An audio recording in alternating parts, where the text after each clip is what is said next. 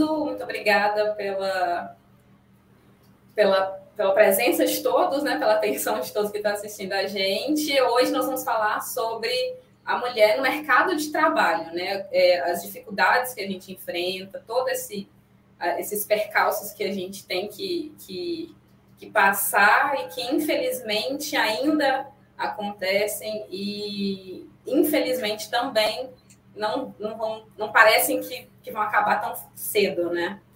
É, hoje a gente está aqui com uma convidada muito especial para mim, Amanda, minha professora na graduação. E, assim, eu estou muito feliz de ter aceitado, muito obrigada.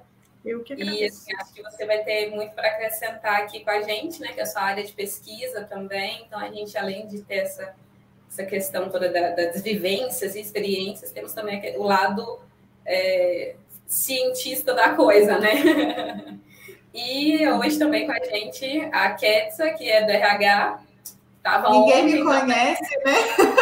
É, não se apresentou ontem, não arrasou ontem, assim, nada. Ai, né? Ninguém me conhece nesse canal da Alma. Ninguém nunca viu as postagens de vaga no Facebook. Rostinho novo aqui. É, rosto novo. Cheguei hoje, né, Mari? Uhum. É, e hoje a gente está num formato diferente, né? Da, Sim, da nossa né? transmissão. Estamos, estamos virtual. Estamos é, aproveitando a, a, tecnologia a nosso favor. Graças a Deus, né, a gente pode hoje fazer esses movimentos, cada um é. estar no lugar e mesmo assim a gente se encontrar e ter momentos de troca, que é o que a gente quer hoje, né? Ter Sim. muita troca, muito conhecimento. É isso. Então vamos é... lá, acho que é a Amanda agora, né? Se apresentar. Ah, eu queria agradecer primeiro o convite, né? Nunca fiz isso. Se eu fizer alguma coisa, se eu fizer alguma besteira, vocês me falam, tudo novidade, eu só sei dar aula. eu, sei, eu sei escutar podcast, eu sou uma grande ouvinte de podcast, mas Ai, uma já, já tá grande. Ai, é, eu, sou, eu sou uma consumidora de podcast e de vídeos de YouTube. Então, assim, eu sou nessa parte, na parte de trás, né? Quem consome, eu sou super participativa. é, e eu sou formada em economia pela Universidade Federal de Viçosa. É, me formei há 11 anos atrás. Sou mestre em economia aplicada também pela Universidade Federal de Viçosa e doutoranda em economia aplicada pela UFMG, pela Federal de Minas Gerais. E professora fui professora da Mari, não em sala de aula, fui banca de monografia da Mari, né? Para apresentar esse momento de estrela dela. E eu dou aula na UFJF, no campus de Governador Valadares, desde 2014. E aí vim aqui para falar um pouquinho da minha experiência e um pouco da minha experiência do que eu vejo no papel e nos dados. Isso. Ai, nós que agradecemos você ter aceito o nosso convite de estar aqui nessa tarde para a gente falar um pouquinho, né? E eu acho que eu já queria ir puxando um ganchinho aí na sua apresentação mesmo. É... Uma mulher na economia eu acho que o meu papel aqui hoje, gente, é não deixar as duas falarem de economia. é não deixar virar papo de comadre. É, virar um assunto grego para quem está de fora, né? E pedir as traduções, né? Quando elas começarem a falar dos cálculos, das fórmulas, opa, traduz. Mas, Amanda, como é que é isso, né? Porque quando, por exemplo, a gente pensa em economia, a gente já pensa ali naqueles senhores engravatados falando sobre a economia do Brasil, que vai de mal a pior lá na televisão. Né? E é. como que é isso? Uma mulher nessa é. área? Eu tenho uma vivência muito interessante no, no entrar no curso enquanto aluna da economia, né? É, até a minha uma turma antes da minha, duas turmas antes da minha, era muito pequena a participação das mulheres nas turmas de economia da universidade onde eu estudei. E de um modo geral mesmo. A gente via que o percentual de meninas fazendo, né, de mulheres no curso de economia era muito baixo. E aí, eu acho que eu não consigo entender muito o movimento, eu tenho uma, uma experiência muito particular no processo de graduação em economia, porque eu não entrei na universidade para fazer economia. Eu fiz, antes de entrar para o curso de economia, eu fiz dois anos e meio de matemática, então sou um pouquinho mais doida do que só fazer economia. eu fiz também um bocado de matemática. E aí, é, mas todo esse processo foi muito interessante, porque também na área das exatas, era aquele tabu de que é uma, uma profissão masculina, né? Eu, pelo menos durante a minha vida é, escolar, eu tive poucas professoras de matemática formada em matemática, eu tive uma. Minha então, mãe é formada em matemática. Ah, então você está super por dentro do assunto. é, é, muito. É, sua mãe também deve ter vivido isso, tipo, de ser minoria num grupo muito masculinizado, conviveu o tempo inteiro com os, os, alunos da engenharia, de todas, eu convivi com todas as engenharias, física, química, e a minoria era mulher. Mas na minha turma da matemática já tinha uma quantidade razoável de mulheres. Quando eu entrei na economia, a minha turma tinha muita mulher. Então a gente não tinha essa sensação tão presente, ainda mais na, na, graduação que a gente ainda não discute tão aprofundado a questão científica da, da participação da mulher no mercado de trabalho e, e nos grupos sociais diversos, é, mas a gente tinha uma questão que era, de todo o departamento, que deviam ter uns 20 professores, só três eram mulheres. Né? O resto eram homens, e eram, em sua maioria, ou em sua totalidade, acho eu, que me lembre, em sua totalidade, homens cis branco. Então, assim, né? É, e a, né, até onde eu sei hétero. Então, é assim, né? A divisão é total. Tanto que uhum. uma dessas mulheres que eram, minha, que eram minhas professoras era uma oriental, que é também uma minoria. Sim. Né?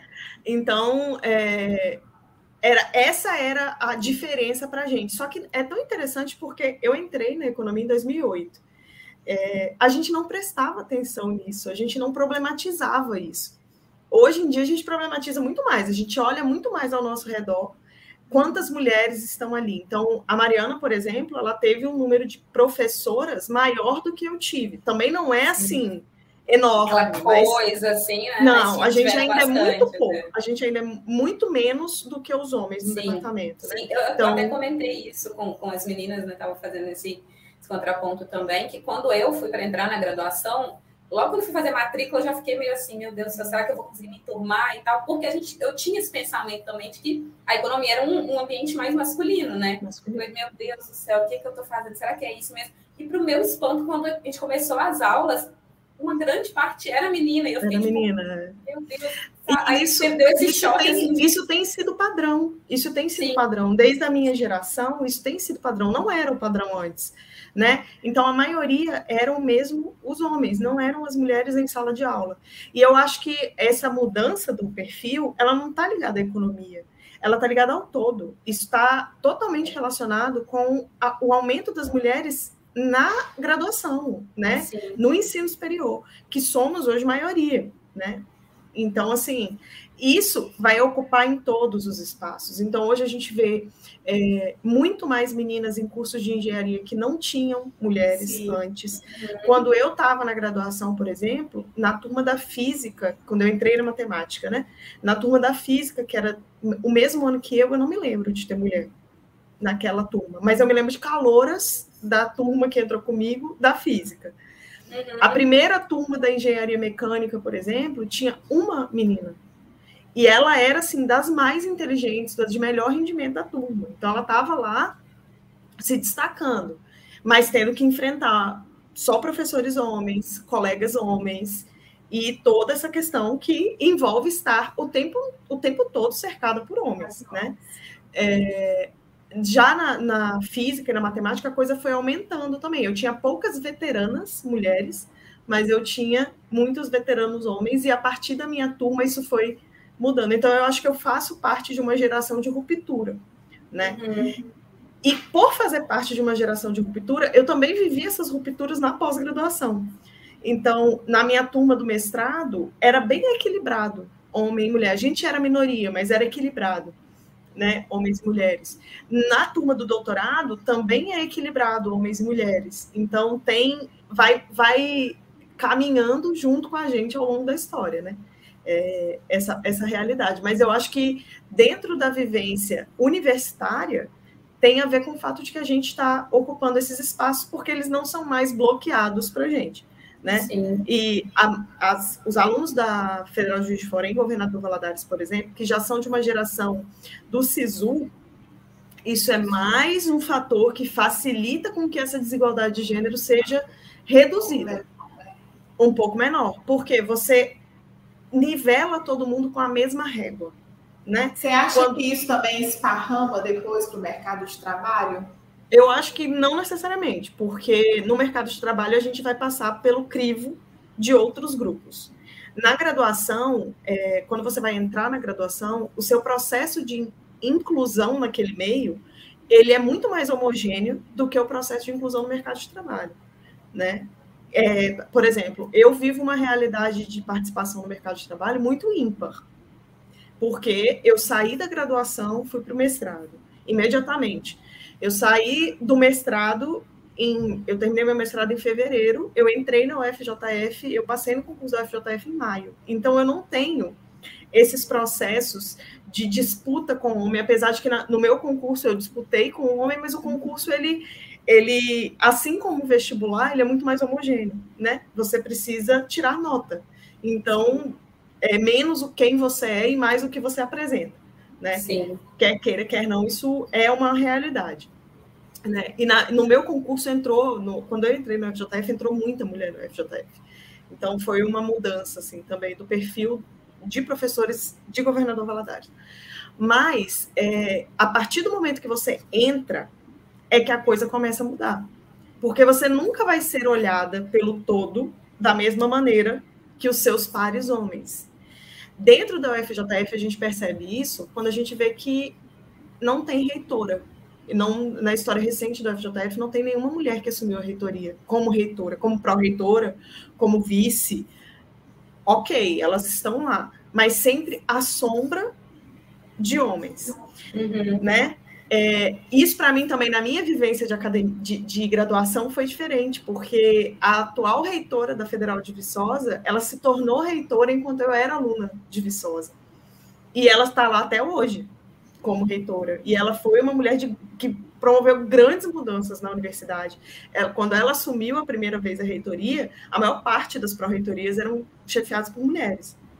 Ela modificou Legal. esse cenário. Então, assim, enquanto a gente não consegue, mas isso é um, é um indicativo muito forte de como que a mulher entra no mercado de trabalho, como que ela evolui no mercado de trabalho. Enquanto a gente não tem uma mulher com uma visão feminista, com uma visão é, de que ela precisa ser promotora de outras mulheres em cargos de liderança, a gente não ocupa espaço. A gente até falou um pouquinho disso ontem, né? Que Sim. muitas vezes a gente rivaliza com outras mulheres. O tempo todo, o tempo todo. É, Mas a gente é criada para isso, né? É, né? A gente é criada nessa disputa. Nessa no disputa. concurso de Miss, né? O uhum. tempo todo. O tempo todo. E aí a gente né, bateu ontem nessa tecla que a gente precisa ser mulheres que incentivam outras mulheres. Exatamente, exatamente. É essa questão.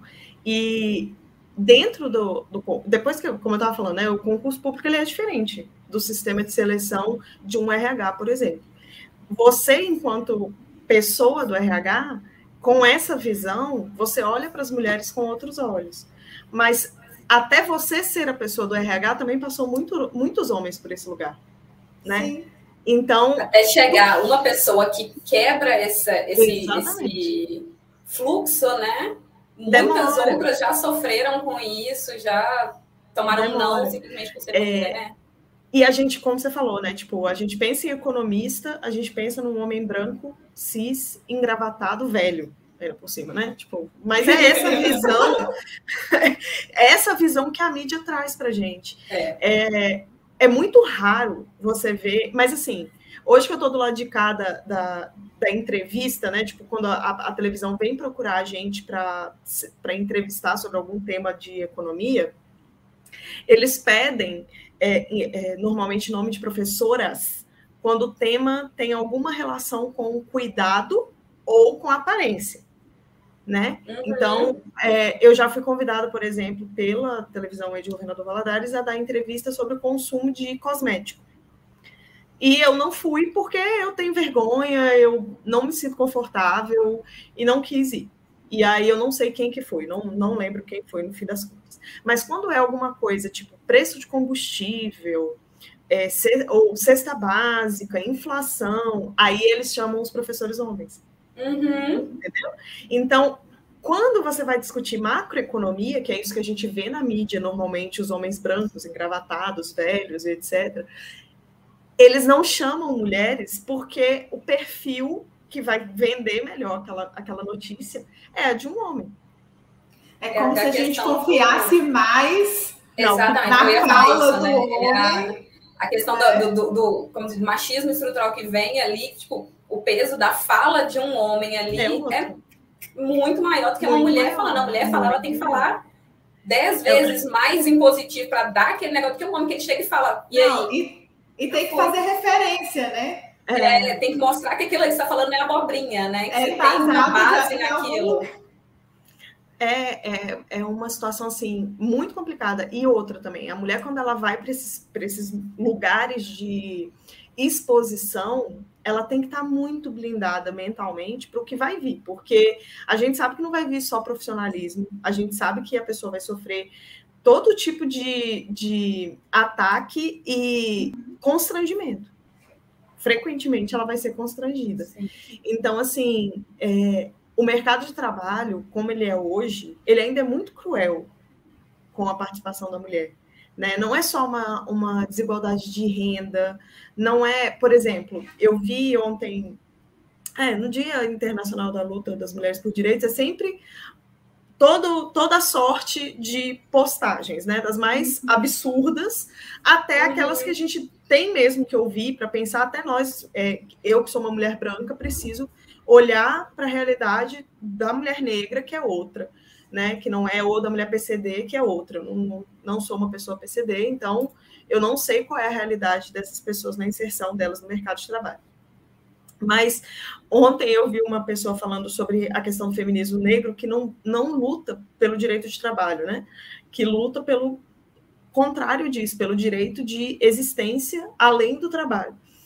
E aí eu fiquei pensando, mas eu acho que o feminismo branco também já não está mais lutando por direito de trabalho, porque está todo mundo tão cansado, que eu acho que a gente já está lutando por outras coisas, entendeu? Mas ainda tem uma questão do trabalho que, para nós, mulheres brancas, é muito forte, que é essa questão de ser ouvida para além do nosso, do nosso feminino, né? Ser considerada para além do nosso feminino. É, e toda vez que a gente tenta se impor de alguma forma, e aí, mesmo dentro da universidade, mesmo dentro de uma lógica onde todos ali, porque dentro de um concurso público de uma universidade, todos são iguais, do reitor ao professor que está no estágio probatório nos três primeiros anos, somos todos iguais, somos todos professores de ensino superior do MEC, não tem diferença. Então, não existe essa hierarquia que existe dentro de uma empresa privada, por exemplo. Uhum né? Mas ela existe de forma velada.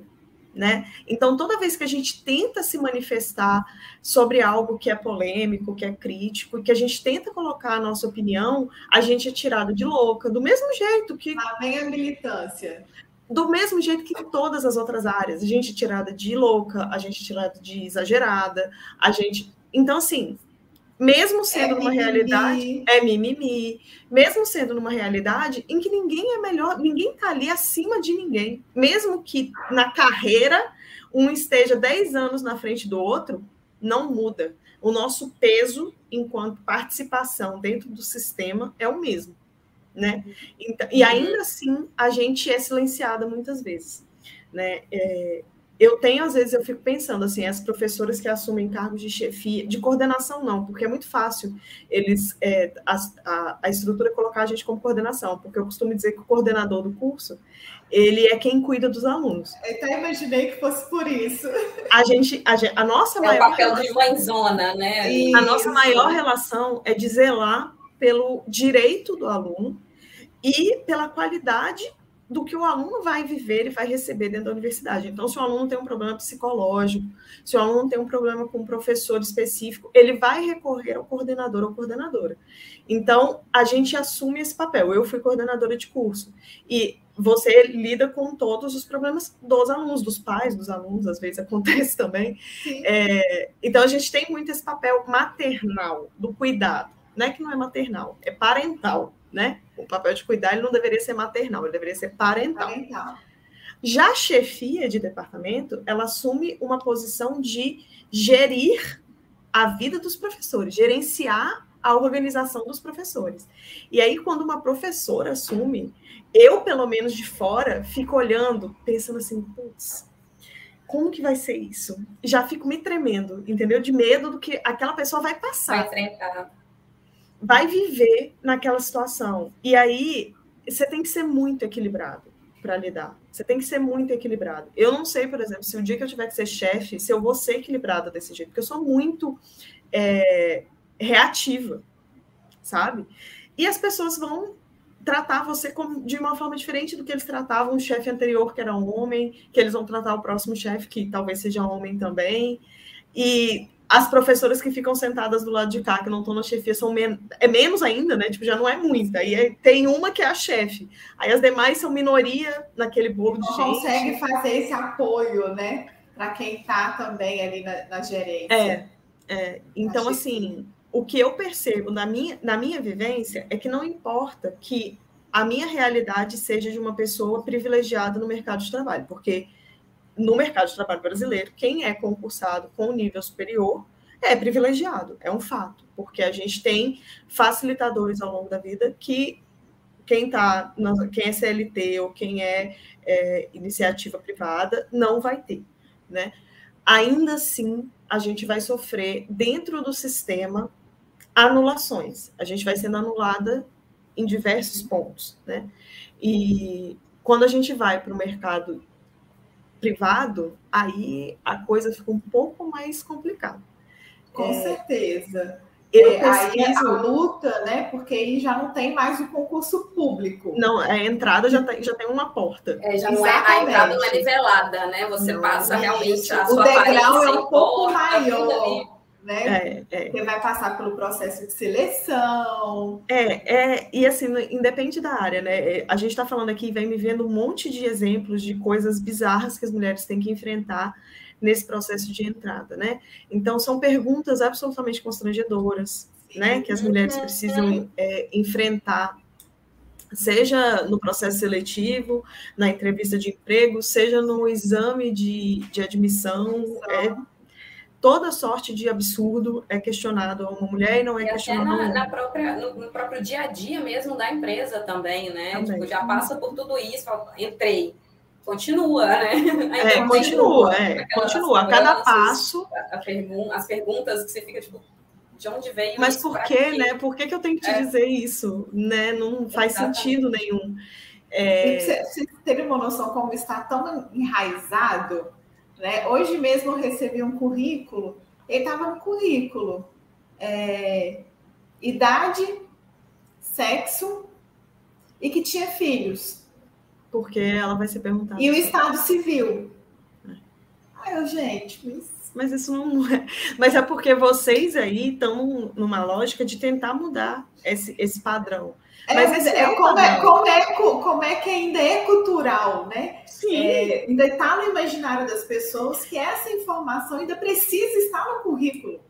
É, é igual é. a questão de foto, né? De ter foto, foto também no currículo. É, a foto. igual, quando eu estava é, colocando currículos, né? Quando eu estava procurando emprego, a minha mãe e meu pai falavam muito isso. Não, mas você tem que colocar foto. E você falou, gente, eu não preciso pôr foto, eu não tenho que é, pôr foto. Você, não, não, você não é, eu não estou, eu não estou é, pleiteando uma vaga de modelo, eu estou pleiteando. É, nem tô indo pro minha mãe de Miss, né? Eu, é, não, e a minha mãe tava assim, minha filha, não, mas você tem que pôr, porque não, é, é parte do avaliado. Eu falei, mãe, não é, mas não quando pode ser. É, quando ela estava procurando emprego na época sim, dela, sim. tinha toda essa, essa avaliação assim. e eu tive que assim explicar para ela por que, que era problemático, por que, que não que era errado. Assim como e... colocar o seu endereço, não, não deve ser necessário, porque não importa onde você mora, se você tiver que receber vale transporte, a empresa é obrigada a pagar o vale transporte, enfim, todas essas coisas. Mas além de ser é, enraizado culturalmente,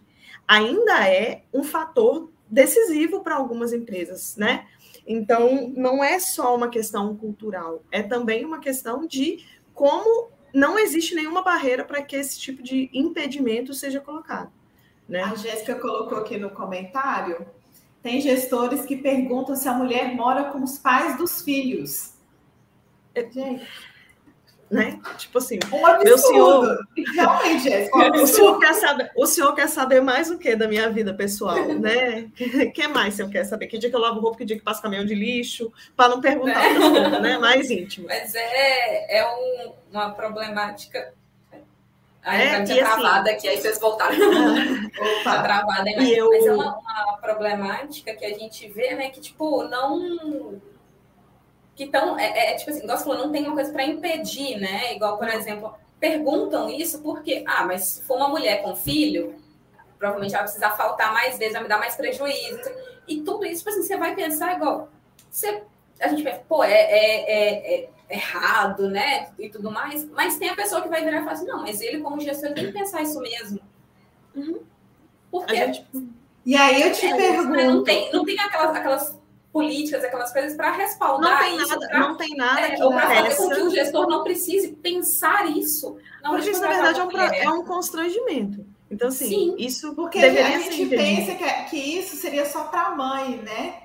Não. E a gente esquece de implicar o homem nesse processo também. É, não, Por gente, que, que é a mãe que vai ter que só ela que vai levar no médico? Acha, a, não leva? É, não, não leva, não vai na escola, não vai em reunião. Mas assim, a mãe ela, ela cuida da sogra, da mãe dela, do pai dela, do sogro, das crianças, das crianças, da irmã, do marido, enfim. É, se a, aliás, é, se a mulher for casada com um homem que tem filho mas os filhos não são dela, ainda assim ela vai assumir essa responsabilidade de forma Sim. majoritária. Né? A gente uhum. sabe que a realidade é essa. Mas é. eu penso, além da questão da maternidade, a invasão da, da, da, privacidade, ela vai muito além. Gente, eu já ouvi cada história de, tipo assim, e gestoras, às vezes, que não permitiram que a funcionária dissesse ao grupo com quem ela trabalhava que ela estava grávida, que a gestora esperou uma data X e a gestora ia contar para o grupo que a pessoa estava grávida. Tipo assim, ela não, se ela não quisesse falar que ela estava grávida, ela podia chegar lá com uma barriga de nove meses, a bolsa dela estourar e ela dizer, precisa ir ao banheiro. E sair pronto. Ninguém tem que Sim. definir isso por ela, sabe? Não, e... É muita coisa que a gente escuta de gestora, uhum. né, virar falar com uma gestante de que ela precisa passar menos mal é, é porque é uma Gente, coisa de. É uma coisa que se fala. Prever isso. É né? absurdo. É, mas na pesquisa, né, pesquisando sobre esse assunto, é, eu, eu vejo algumas coisas que são muito latentes. Assim. É, eu estava fazendo umas análises para minha tese do doutorado iniciais, assim, coisa simples só para dar um norte para os resultados. E eu fiz uma filtragem de ocupações, né, que tinham o maior salário ao longo dos anos no Brasil entre 2003 e 2018. E a proporção de mulheres em todas essas ocupações era baixíssima, baixíssima. Quando a gente inverte, vai olhar para a parte de baixo, né, onde tem os menores salários ao longo de todos os anos, e a participação de homens e mulheres nessas ocupações que têm os menores salários, a participação das mulheres é muito maior do que a dos homens. Né? Aquelas ocupações que são as ocupações com maior volume de empregados, né, de pessoas empregadas nessas ocupações, a cada ano, elas também são majoritariamente femininas, né? E dentro do mercado de trabalho existe um fenômeno que é toda ocupação majoritariamente dominada por mulheres, né, ou feminina, que é o que a gente fala no termo técnico, que é quando eu digo que uma ocupação está é feminina ou está sendo feminizada, eu estou dizendo que a proporção de mulheres em relação a de homens dentro daquela função ocupacional ela está crescendo ou ela é majoritária, né? É, toda ocupação com esse perfil tem uma redução salarial ao longo do tempo, né? Então ela vai perdendo poder aquisitivo à medida que a proporção de mulheres vai aumentando dentro daquela ocupação. Aí descobri, então, então que, que psicólogo ganha tão mal, gente.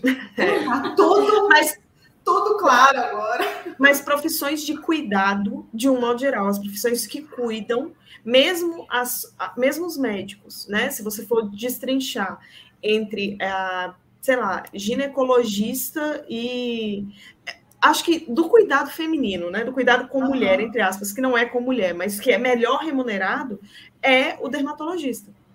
Porque a, a, a estética é onde a mulher é valorizada. Né? Corre. Né? Na hora de gastar dinheiro, a, o Pick é, Money, é, ele é onde, é super o local de fala, né? Onde a mulher tem propriedade para falar. E, tem, e pode gastar dinheiro, e pode é. ficar rica, e pode se jogar, que ela é super importante. A opinião dela é importantíssima. Por exemplo, a opinião da mulher na, no, em como vai ser definida é, políticas educacionais mesmo que elas sejam principais, as principais cuidadoras de todas as crianças do país, né? Isso não é levado em consideração. É, ou de acesso a projetos e programas de saúde, saúde pública e saúde privada, né? Acabou de ser passada uma lei de que, é, que vai prejudicar imensamente as mães de, de crianças PCD, né? Porque elas vão ter que arcar com todo o custo de tratamento de terapias alternativas, os, os planos de saúde vão poder cobrar todos esses, esses tratamentos, que é fundamental para que essa mulher consiga viver, trabalhar, enfim, né? É, nada disso as mulheres são escutadas, em nenhum desses momentos. Agora, muda alguma coisa para facilitar um medicamento para emagrecer. Aí, Muda, aí as mulheres, as mulheres são as primeiras a serem ouvidas, entendeu? Já corre atrás da mulher para ver a opinião dela ali, o que, que ela exatamente, acha. Exatamente. Assim como a gente percebe hoje na mídia, se você for prestar atenção na mídia, é, a quantidade de é, incentivo ao consumo para as mulheres, ela é muito maior do que para os homens. Muito maior. Tipo, a mídia então, hoje mas, vende para as mulheres. Mas vende algo bem centrado para as mulheres. Mas é, é, é porque o vender para a mulher, ela vai, além do, ela vai além do produto. É vender também uma imagem, é vender aquilo que você Sim. tem que ser, aquilo que você tem que parecer. Sim. Então, assim. Estou falando que assim, é muito centrado nessa questão da, da imagem estética. mesmo, Isso. da estética. estética. É, é estética. É, então, porque para homem não. Homem eu vou vender o carro. É, mas até, por exemplo, propaganda de carro é um bom exemplo. Quando a propaganda de carro ela é voltada para as mulheres, ela é totalmente diferente das propagandas de carros que são voltadas para homens. Então, assim, o carro baladeiro, o pra carro do cara pegador e nananã, aí é um cara.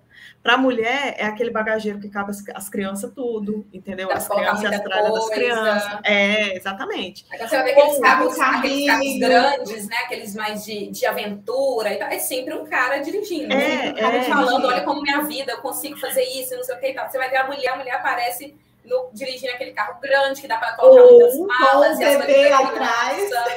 Ou ela vai estar tá utilizando um carro aonde ela tem não sei quantos espelhos, não sei quantos porta-treco, né? Um monte uhum. de facilitador do tipo câmera de ré, nananana, nananã, sensor de frente, sensor de trás, sensor de lado, sensor de tudo quanto é lado. O carro entra na vaga sozinho. Aí, Sim. o personagem dessa propaganda vai ser uma mulher. Vai ser a mulher. Né? Aí agora, esse mês, tem até uma marca de carro que está fazendo uma propaganda sobre um carro de, de grande porte que normalmente só. Pensa assim, caminhonete, normalmente é homem, né? Que está dirigindo Sim. na propaganda, normalmente. E só no agro. E só no agro, é. E altas aventuras, e entra no rio, e sai do rio, e sobe montanha das montanhas, esquia com a, com, a, com a caminhonete. É só... boa com a caminhonete. É, super aventureiro. Aí é sempre homem.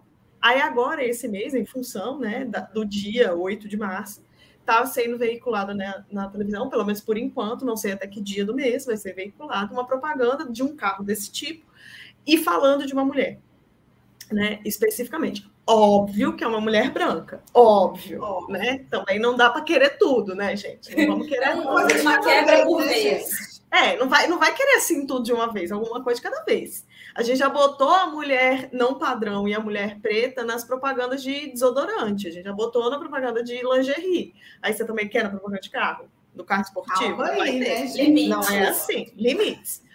E vai acontecer o quê? Muito provavelmente, ao final do mês de março, tudo vai voltar ao normal. Né? Então. São é... periódicas, né? Exatamente. A... Não, eu estava vendo. No... É, eu estava vendo no, no, no Twitter é, esses dias, né? Que a gente acha que Twitter é só para a gente descontrair e tal, mas tem algumas coisas que a gente extrai de, de coisa legal, assim. Eu estava vendo, eles criaram um, um, um robozinho, né? Um boot para pegar todas as, as postagens de empresa do Dia da Mulher e exaltando e falando que, ele, que a empresa preza pela igualdade e tal, e o Boot fazia a postagem apontando a diferença salarial. Então, uhum, tinha, tinha muito legal isso, porque tipo assim, tinha um post lá que a, a empresa estava lá colocando a foto da mulher e estava assim, não, porque na nossa empresa a gente luta pela igualdade e não sei o quê, não discriminamos e tal. E quando você ia ver, a mulher recebe 10% a menos do que o homem na média por hora.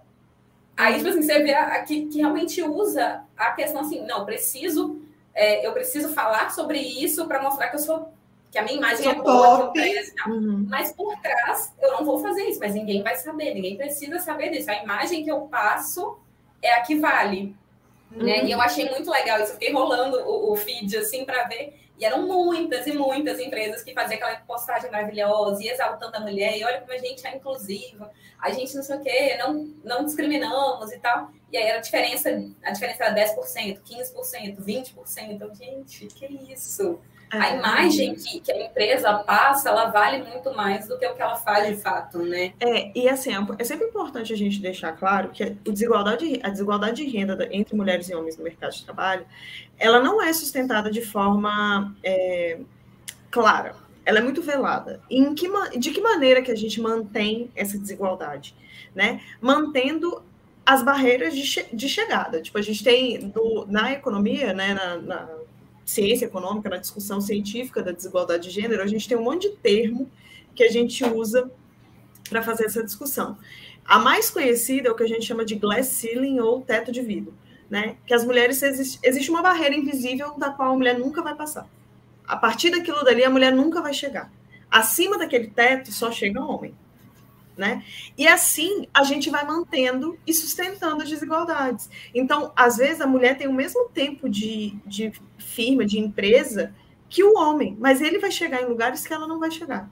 Então, ele vai chegar num salário também que ela não vai chegar, né? Sim. E aí a, a gente sustenta as desigualdades.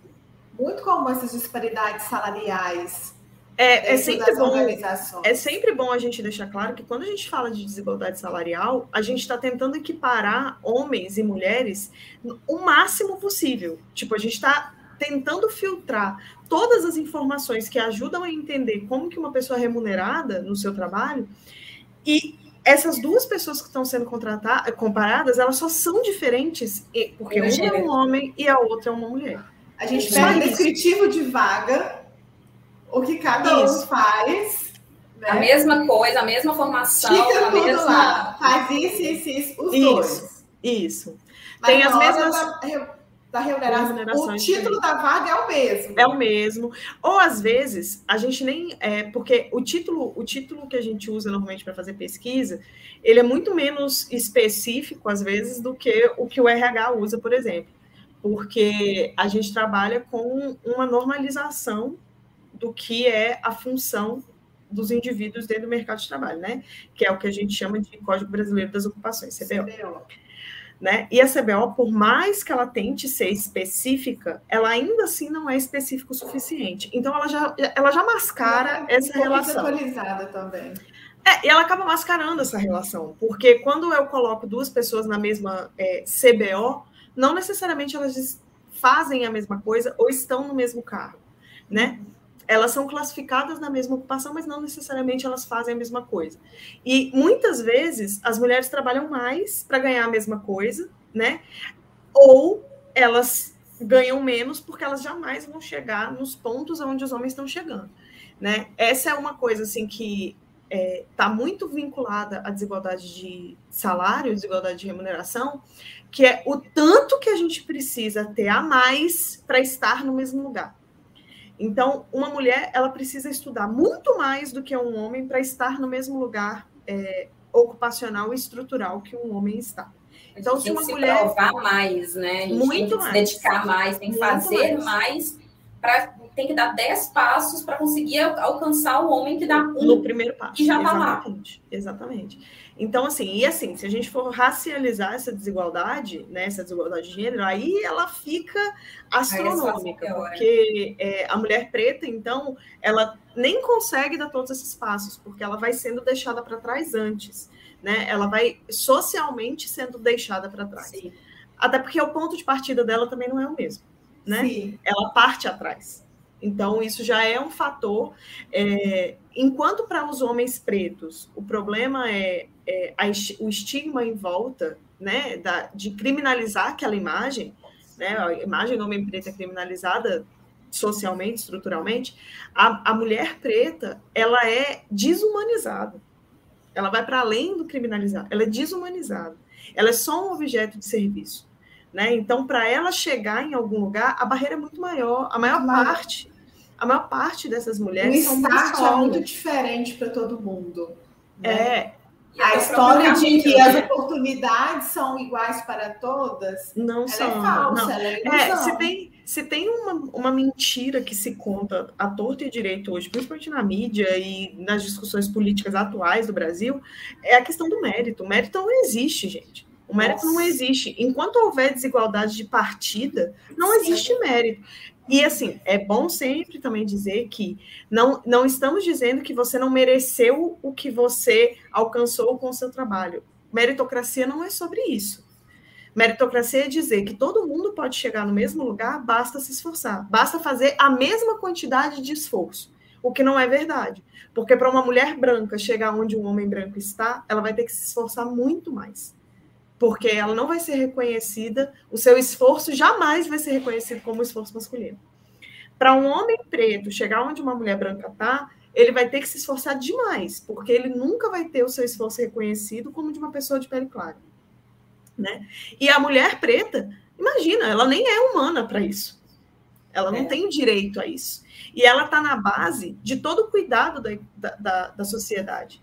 Né? A sociedade ela só existe e ela só se reproduz, e ela só cresce, e ela só se mantém porque existem mulheres, em primeiro lugar, né? Porque existem pessoas com útero, em primeiro lugar, e em segundo lugar, porque a gente tem uma base de mulheres pretas cuidando da sociedade, né? Essas mulheres, elas não são enxergadas para além do cuidado, né? Elas continuam sendo a ama, a pessoa As que está na cozinha. que deixam seus filhos para cuidar, cuidar dos, filhos dos outros. Exatamente, exatamente. E é assim, se você se se você parar para observar isso um pouco, você vai ver que não se trata de esforço, que não se trata de não querer, que não se trata de, de preferir estar naquela. Tem muito isso, tem muito esse discurso no Brasil também, de que as mulheres escolhem ter filhos, que as mulheres escolhem estar naquela posição. As mulheres não escolhem nada disso. Né? Não, não, é uma ilusão achar que as mulheres escolhem estar na base da sociedade sendo pisoteada por todo o resto. Né? Aquela, aquela, até, até é, como se diz, né? Estúpido pensar isso, porque quem que vai. Ah, não, eu quero ficar aqui. Ah, eu tô recebendo mal, eu tô trabalhando pra caramba, eu tô recebendo mal, mas eu quero. Quem quer isso? Ninguém quer, todo mundo quer chegar lá em cima, tá com a vida boa e tal. Só que o caminho que cada um percorre é muito mais difícil, é muito tem muito mais tem barreiras, né? curvas. Né? É, e assim, a mulher preta, ela tá correndo lá atrás, tentando, ao mesmo tempo que ela tá correndo, ela tá limpando a bagunça que todo mundo tá deixando para trás, fez. porque essa também é uma função dela, Sim. né? Então, assim, é, cabe a gente, enquanto sociedade no geral, entender que não se trata de esforço, não se trata de meritocracia, não é nada disso. É uma escolha social de deixar essas pessoas para trás, né? A sociedade escolhe deixar essas pessoas para trás. Assim como a sociedade escolhe deixar as mulheres para trás, no geral, porque elas geram filhos. Né? Mas exigem também que elas Mas gerem filhos. Isso que eu ia falar. A é. cobrança social para que a mulher tenha filho é muito grande. Sim. Né? É, Depois, quando você chega numa idade, para a mulher casa, não tem que ter filho. Quando é que você vai ter filho? E aí, é, tendo e... filho, ah, mas você vai continuar trabalhando? Você não vai cuidar do seu filho? É, e é, uma coisa que, que eu queria até fazer na minha tese, mas enfim, não vou ter como fazer, mas estou incentivando até as alunas a fazerem em monografia, é exatamente mensurar o impacto da licença maternidade sobre o salário e sobre a permanência das mulheres no mercado formal de trabalho, né? Sim. Porque no informal. É uma pesquisa muito legal, né? É, Sim. É uma pesquisa de difícil acesso, porque a gente tem que trabalhar com uma base de dados muito grande e que é muito difícil você ter estrutura é, computacional mesmo, estrutura física de tecnologia para trabalhar. Mas é uma coisa que eu acho que precisa ser feita, mesmo que em escalas menores, a gente precisa fazer esse tipo de análise. Porque eu já tentei fazer, eu já fiz um, um artigo sobre isso que era sobre o, o, peso da gravidez na adolescência para tanto para a escolaridade quanto para a renda das meninas, né, que têm filhos na, na adolescência, mas a gente não tem dados suficiente para fazer boas estimativas, para chegar a bons resultados. Mas o ponto é, é sem a reprodução humana, a sociedade vai se extinguir, né? Não existe. O único jeito da gente sustentar um, uma previdência social é que a sociedade continue existindo e crescendo em um ritmo é, minimamente sustentável. Né? Ela já não Sim. cresce no, no, ritmo sustentável, mas seria. A pirâmide está é, invertendo. A pirâmide, exatamente, a pirâmide está invertendo. E com toda essa pressão, a pirâmide vai inverter cada vez mais, porque não existe espaço para que essas mulheres é, sejam mães, né? Deem continuidade à sociedade, porque sem elas essa continuidade não vai existir, e ainda assim exerçam o seu direito de serem humanas individuais. Porque é isso também. Um, um ponto que a, até a Ângela aqui no escritório comentou, que ela está passando, né? Que é a questão que ela tem uma filha pequena e está tendo dificuldade para conseguir é, é, colocar a filha na creche. Uhum. Ela até falou comigo, assim, uma coisa que eu, que eu sinto é que para eu ter uma, uma, prioridade na fila para vaga, eu tenho que ter carteira assinada.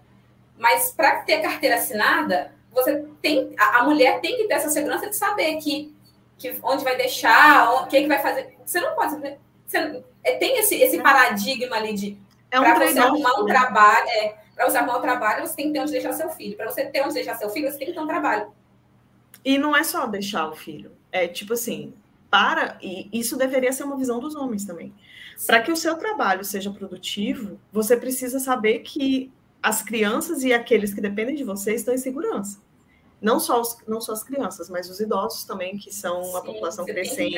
a segurança de que eu estou e que saindo, também dependem. causa ali, é. tá tudo bem, vai Tem isso. Eu estou né? saindo, mas eu vou voltar e vai estar tá tudo certo. Né? Vai estar tá todo é. mundo saudável. É, e tem um outro fator também da inversão da pirâmide que recai sobre a mulher, que é a questão do envelhecimento. Quem cuida dos idosos que envelhecem também são as mulheres. Uhum. Daqueles familiares que chegam na, na, uhum. na, velhice avançada, também são. Exato. Eu, eu, eu tô aqui. Deixa meus pais verem isso. É, não, é verdade.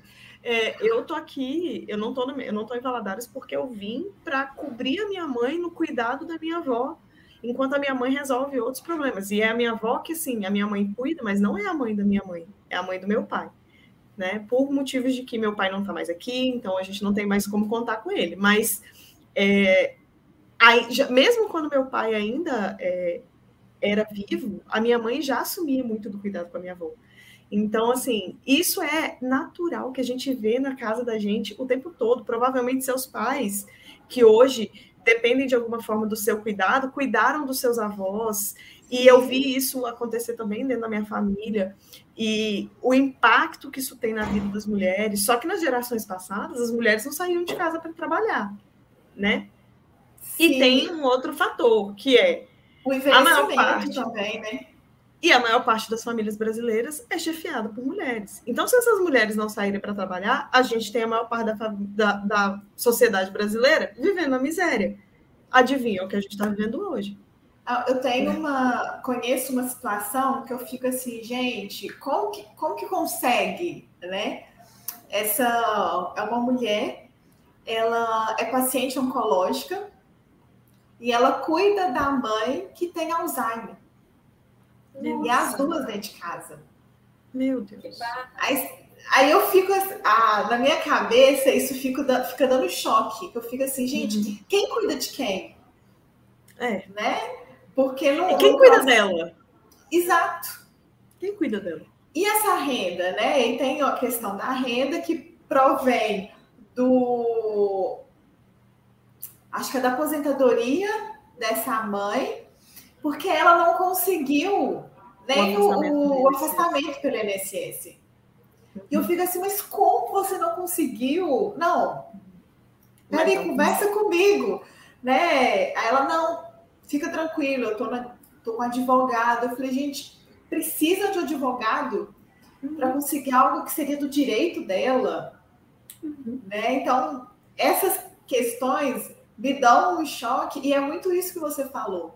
Né? A mulher sempre fica com essa questão do cuidado. Uhum. E a nossa sociedade cada vez mais está envelhecendo e as pessoas vão morrendo com mais anos. Né? É, na, na, minha família mesmo, minha avó faleceu com 92 anos. Quem Sim. cuidava dela é minha mãe. Uhum. Só que quando minha mãe passou para o cuidado, para cuidar da minha avó, minha mãe já era aposentada. Uhum. Então, assim, teoricamente, ela já era aposentada e já tinha os filhos criados. Então, uhum. teoricamente, ela tinha um tempo disponível uhum. né, para cuidar. É, e agora a situação inverte. E agora sou eu que preciso cuidar da minha mãe. Uhum. Só que você não aposentada. Exatamente. Porque também, é, um, né? Primeiro porque a gente, como diz o povo, né, não é a Maísa que começou a trabalhar com 13 anos de idade, portanto, não vamos nos aposentar. E nem conseguiu a independência aos 13. Nem, tem, não, nem conseguiu independência aos 13, exatamente. O máximo de independência que a gente tinha aos 13 era a capacidade de pentear o próprio cabelo. Para além disso, não temos independência. Lá. E olha lá, depende, né?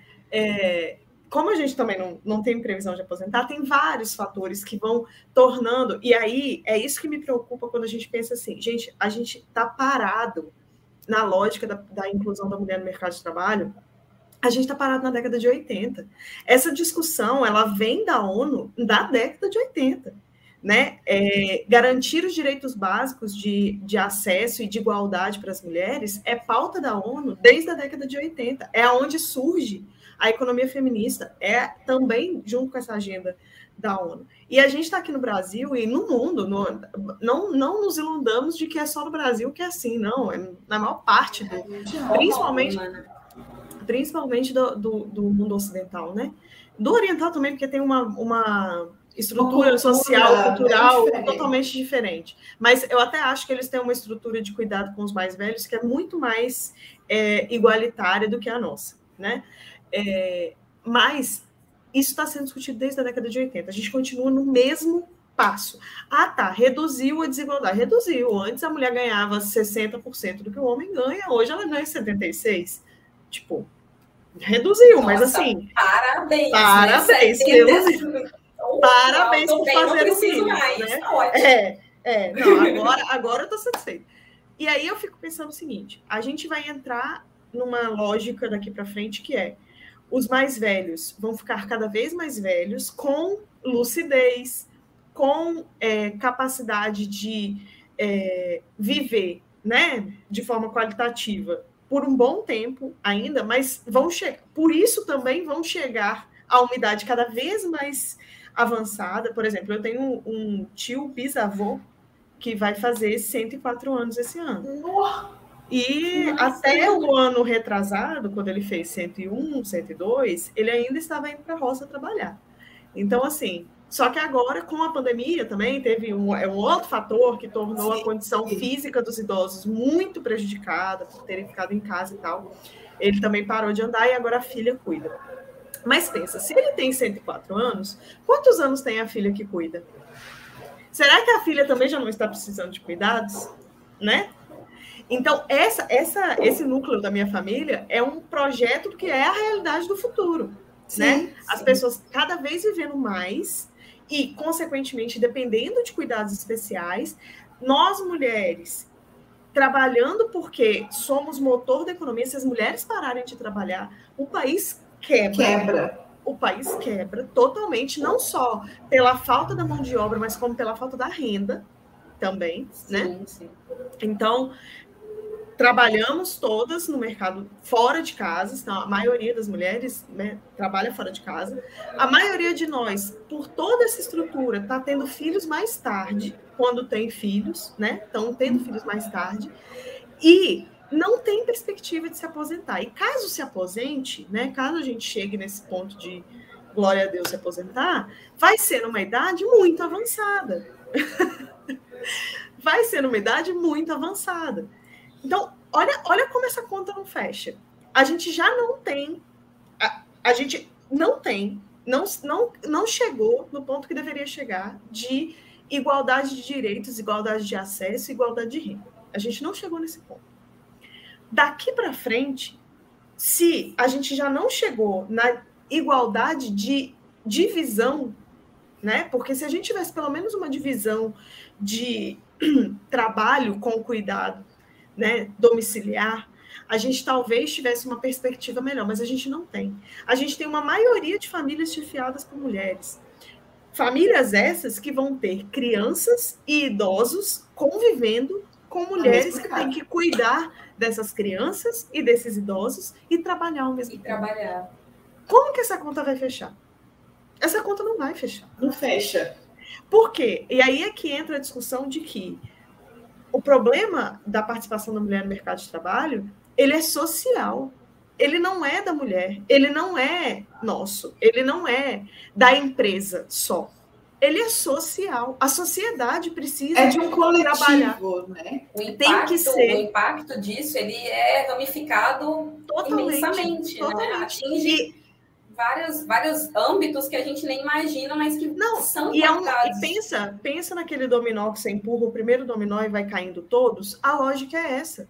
Se a gente empurra a primeira mulher e ela cai, vai caindo tudo. Vai cair todas. Vai caindo tudo, porque quem constrói a nossa possibilidade de sair de casa para trabalhar são outras mulheres. Não são homens, são outras mulheres.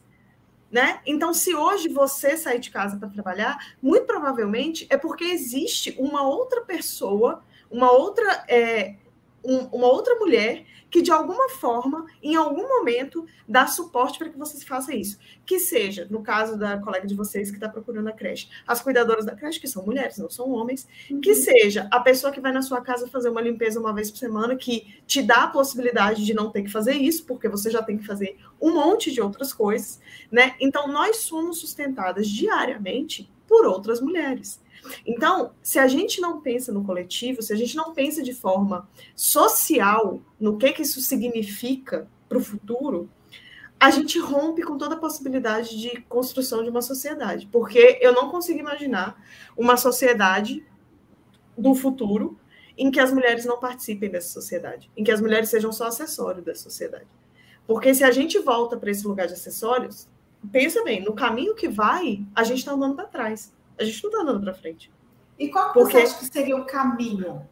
Política pública, não tenho a menor dúvida. Por exemplo, a creche, ela não devia ser uma questão tão difícil de conseguir. A creche, ela devia estar nos municípios presente no bairro. Ela deveria ser presente no bairro para atender todas as crianças daquele bairro.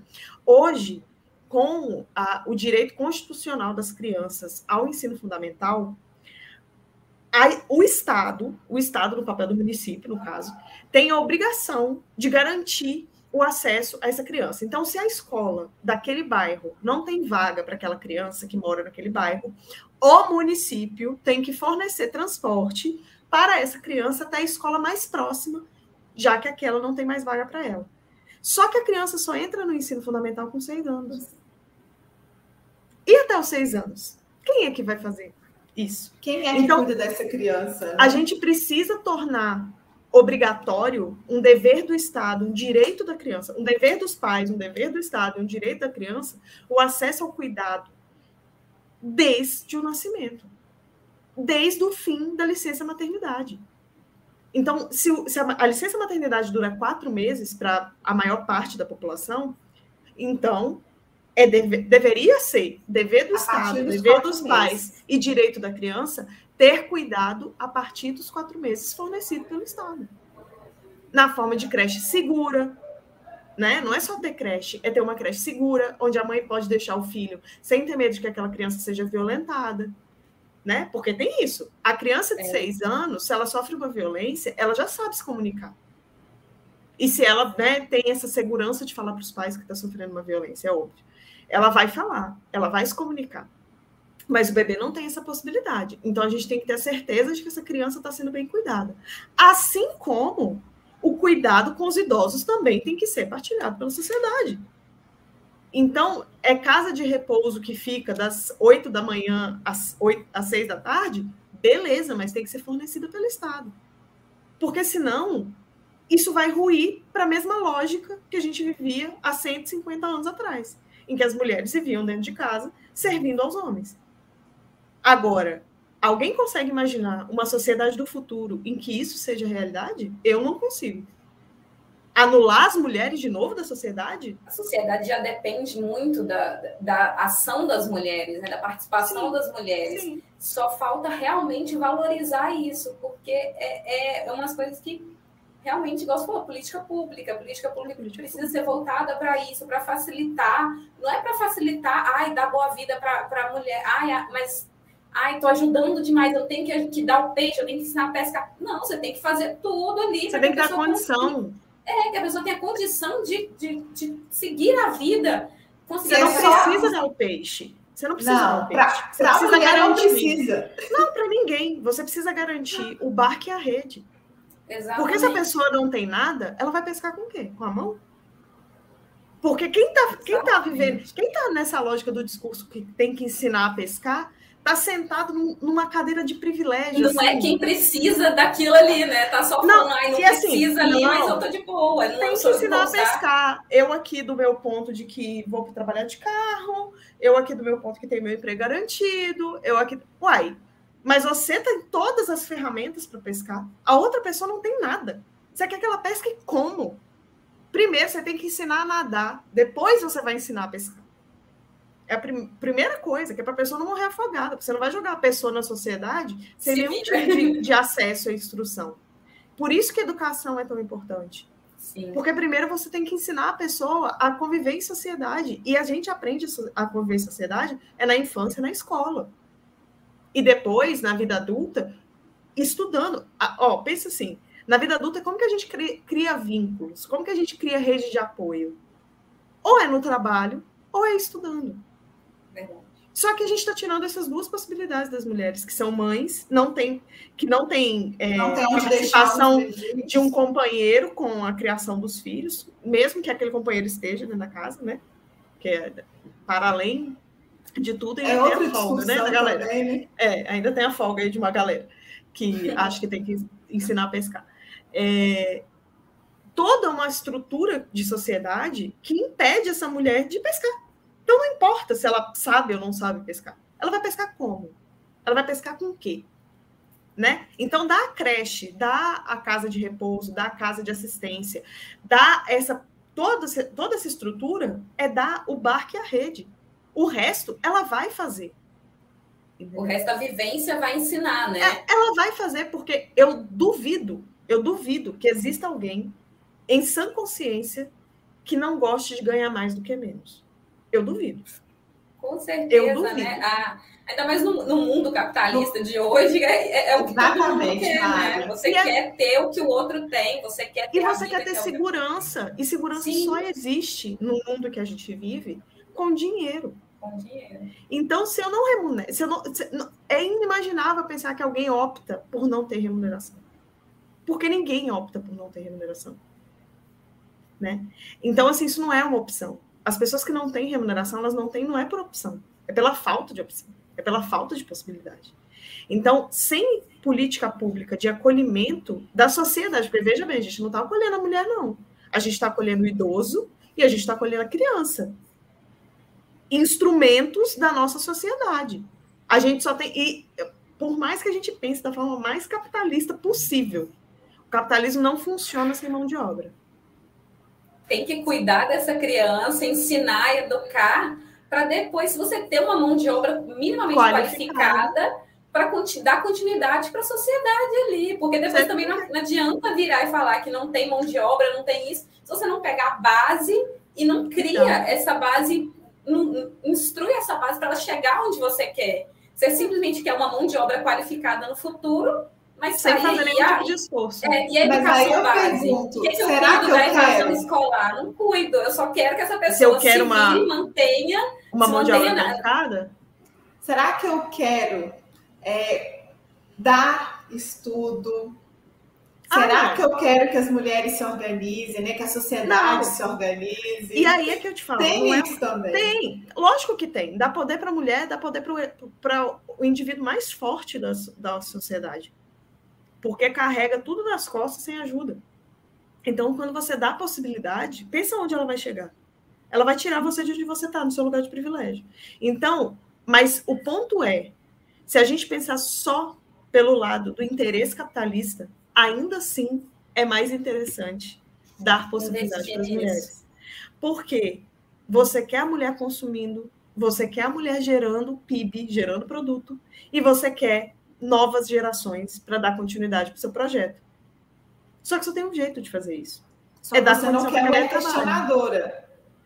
É, mas aí. aí é, quando você é instrumentaliza a mulher. É. Soci... Sociologicamente falando, sociologicamente falando, é óbvio que a gente tem um, um ponto que nenhuma política pública atual e simples, né? Porque digamos que essas políticas públicas que eu falei de creche, assistência a idosos, ela é bastante simples porque ela já existe, né? É só uma questão de fazê-la da maneira correta, é, fazê-la como ela precisa ser feita.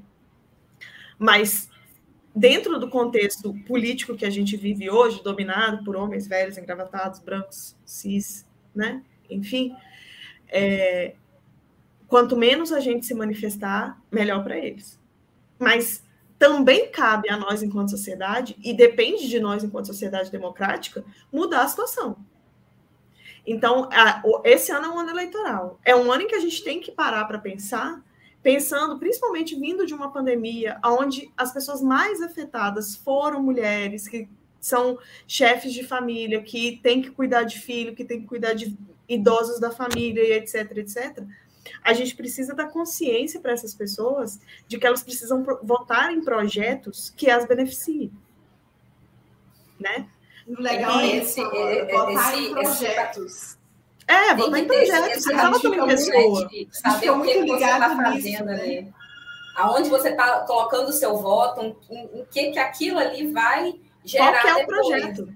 É. O que, que qual é a visão? Aquela pessoa, ela é representativa de um projeto. Todo, todo candidato é representativo de um projeto. Óbvio que ele tem interesses pessoais. Óbvio. A gente não pode ser inocente de achar que não. Mas quem, com, com quem ele anda? Com quem, o que, que ele está propondo? Com quem que ele conversa? Quem que ele escuta? Ele quem está por trás? Porque tem isso, tem isso. Tipo assim, é, a pessoa que está ali naquela cadeira de poder, naquela gestão de poder, ela não faz nada sozinha, né? Mas com quem que ela está fazendo as coisas enquanto candidato? Né? Com quem que ela está conversando enquanto candidato? Isso diz muito sobre quem vai trabalhar com ela caso ela seja eleita, né? E essa pessoa que vai trabalhar, que vai mover, que vai gerar essa discussão de políticas públicas, junto com esse que vai receber meu voto, ela discute aquilo que é do meu interesse? Ela discute aquilo que fala sobre isso que eu acredito?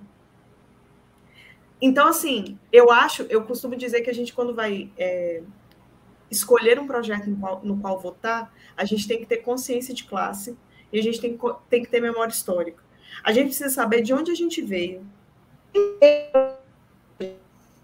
Quem defende quem veio antes da gente e de onde a gente veio e quem veio de onde a gente veio, né? Porque isso é, um, é um, algo que, se a gente se guiar por isso, se a gente se guiar pela nossa história, por, por aquilo que a gente já sabe que aconteceu, como aconteceu e quem estava por trás do que aconteceu, a gente vai caminhar num sentido de ter uma sociedade mais justa. Porque a maior parte das pessoas no Brasil tem um passado pessoal e coletivo muito difícil. E que a elite brasileira não conversa. Sim. Não representa. Tem né? essa, essa, essa, como se diz, espaço aqui, né? A, a, elite e a maioria das pessoas aqui e tá são grupos absolutamente que... diferentes. Exatamente. Exatamente. A elite brasileira não, em sua maioria tem muito, muito do que tem não é por mérito. Então, é, não é por esforço, né? Por assim dizer. Então, é, se a gente tiver essa consciência e votar com essa consciência, então, por exemplo, se mulheres votam em mulheres que têm propostas para melhorar a condição de trabalho, de vida, de sociedade para as mulheres, a gente está pensando em o que, que a gente sabe da nossa história. A gente está pensando nas nossas mães, a gente está pensando nas nossas avós, e se a gente quer voltar para aquele lugar. Para onde que a gente e quer essa, ir? E até essa questão, por exemplo, votar em mulher, então acaba caindo também naquilo que a gente já falou no início, né? De que igual você vai pensar, você vai, vai eleger uma pessoa para um cargo de, dessa, dessa proporção. Uma mulher, ah, mas a mulher não. Não vai dar conta. Não, tem, não sabe fazer isso, mulher não tem. Não sabe negociar. É, é, não vai ter jogo de cintura para lidar com isso. Não vai, e aí, e aí é que, que a gente tem que pensar, é, e aí é que a gente tem que pensar que não é só um voto que conta, não é só o voto de presidente que a gente tem que pensar. O presidente ele, é, ele só consegue desenvolver suas propostas se ele tem uma Câmara, uma um Senado, trás, um né? Congresso que trabalha junto. Então, a gente tem que colocar mulher nesses lugares também. Quanto mais mulher ali para se apoiar, para se, entre elas, juntar forças, mais a gente vai conseguir debater coisas que vão mudar a sociedade como um todo. Porque, e esse é um ponto que é muito importante também. A discussão do que se quer enquanto mulher, enquanto o que a gente está discutindo no Dia Internacional da Luta por Direitos das Mulheres, não é sobre as mulheres, é sobre a sociedade. A gente não está querendo para a gente. O que a gente quer vai beneficiar todo mundo. Eu vi uma fala da Chimamanda hoje num vídeo é, muito interessante dela falando que é, o que o feminismo busca é uma sociedade mais justa. E quem quer viver numa sociedade injusta? Para quem que a injustiça é, é, é, é, valorada, é importante? Quem se beneficia da injustiça? Né? Então, de um modo geral, todo mundo quer viver numa sociedade mais justa. E é sobre isso que o feminismo fala. Né? É Sim. permitir que a sociedade seja mais justa. A, a luta feminista ela é uma luta que beneficia as mulheres, mas beneficia muitos homens. Beneficia Muito. todo mundo, né? Todo mundo, porque você tira o peso da divisão de gênero para tudo. Então, é, você não tem mais problema com homens querendo ocupar espaços ditos femininos. Isso não é mais uma questão problemática. Né? Assim como é permitido ao homem sentir tal qual é permitido para a mulher, né? Que é dentro de uma dentro dessa lógica é uma questão política né? Dar direito a homens e mulheres de se expressarem e de sentirem e de demonstrarem seus sentimentos de forma igualitária é político. É político. Né? Então, e a gente pensar bem também nas nossas, nas nossas representantes, né? Sim. Quem a gente quer que esteja ali nos representando. É, que tenha um projeto que valorize a inclusão é, a participação da mulher né, nas discussões das propostas, na, nas construções de projeto, porque como você até colocou no início, os projetos que são para as mulheres não são criados por mulheres. Sim. São criados por homens. É a visão do homem que a mulher precisa, né? Exato. E será que o homem sabe realmente o que a mulher precisa? Eu não né? Eu acho que sim. A mulher entende de mulher.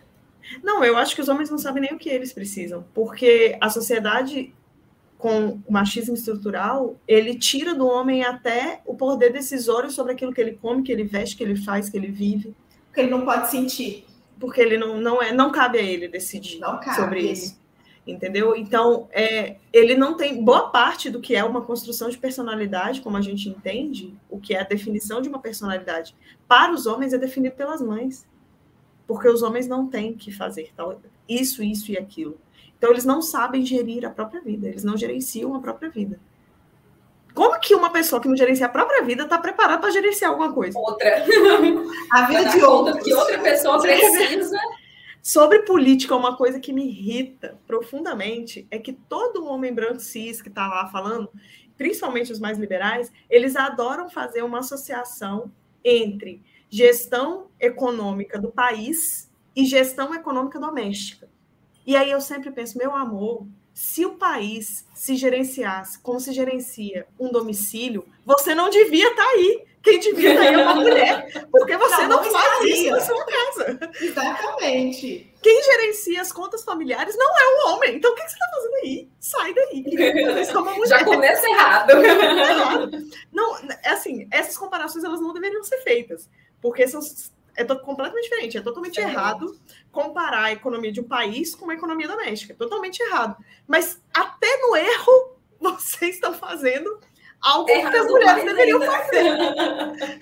Ué, não deveriam ser vocês. Até mesmo, vocês estão errando muito mais. Vocês estão errando muito, vocês estão errando duplamente, entendeu? Quer defender uma coisa que você também não sabe fazer. Se esse fosse o certo, você já estaria errado, porque você não sabe fazer isso. Muitos não sabem nem como funciona uma casa. Não, né? gente, não sabe. Como, é, eu como conheço. Se a, olha, se a luz conheço, pagasse automaticamente. Eu conheço, não é um, não é dois, não é três, não. Eu conheço vários homens que não sabem onde fica o sal dentro de casa.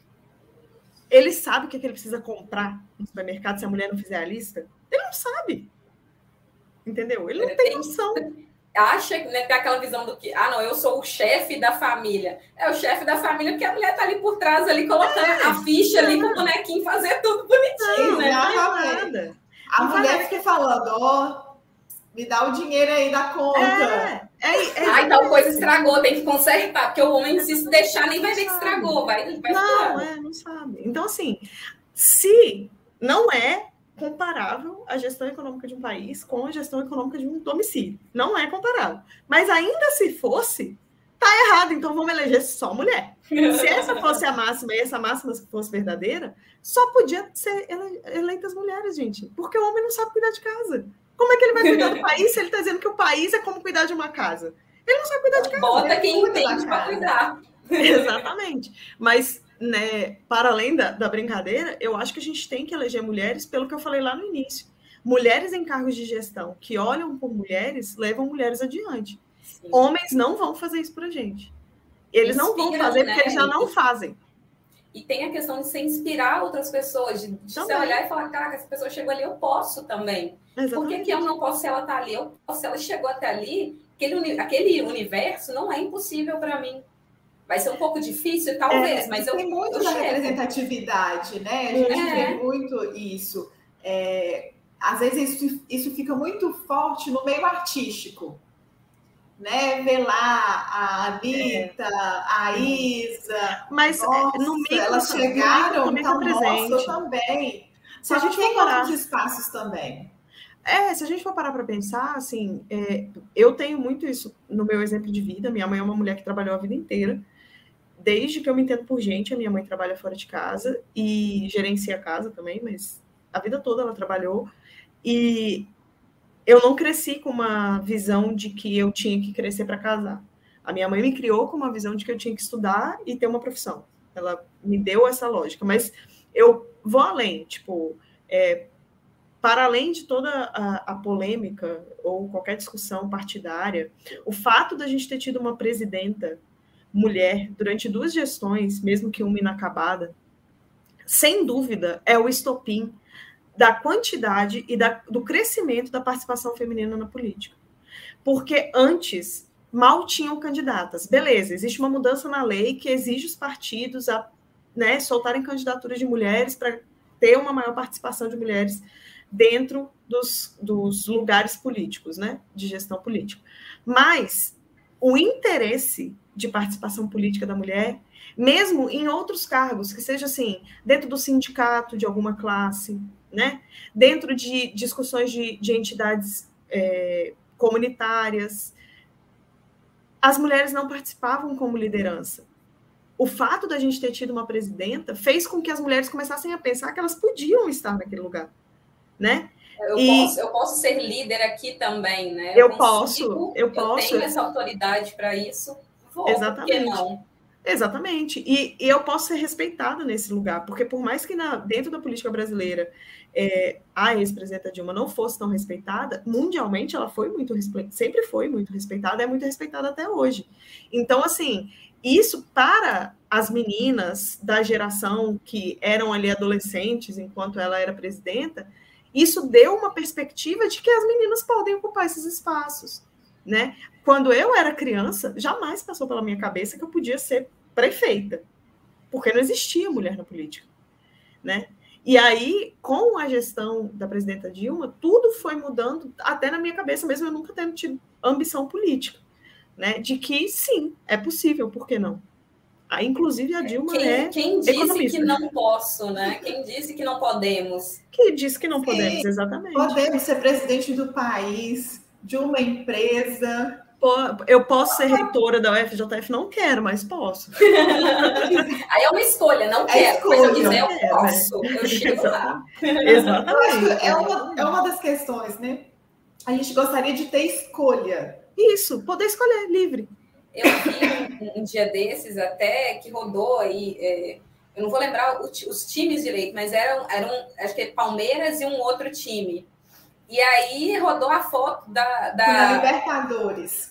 É, até você vai saber que acompanha futebol, né? Aí a, a, as presi... acho que era presidente mesmo, né? A é. pessoa ali que comanda eram os, mulheres. Os dois times que foram para a final da Libertadores são presididos por mulheres. Exatamente. E aí eu, eu vi aquele e falei, gente, que legal isso, eu nunca tinha visto. Porque e elas foram para a beira do gramado. Hom é exatamente.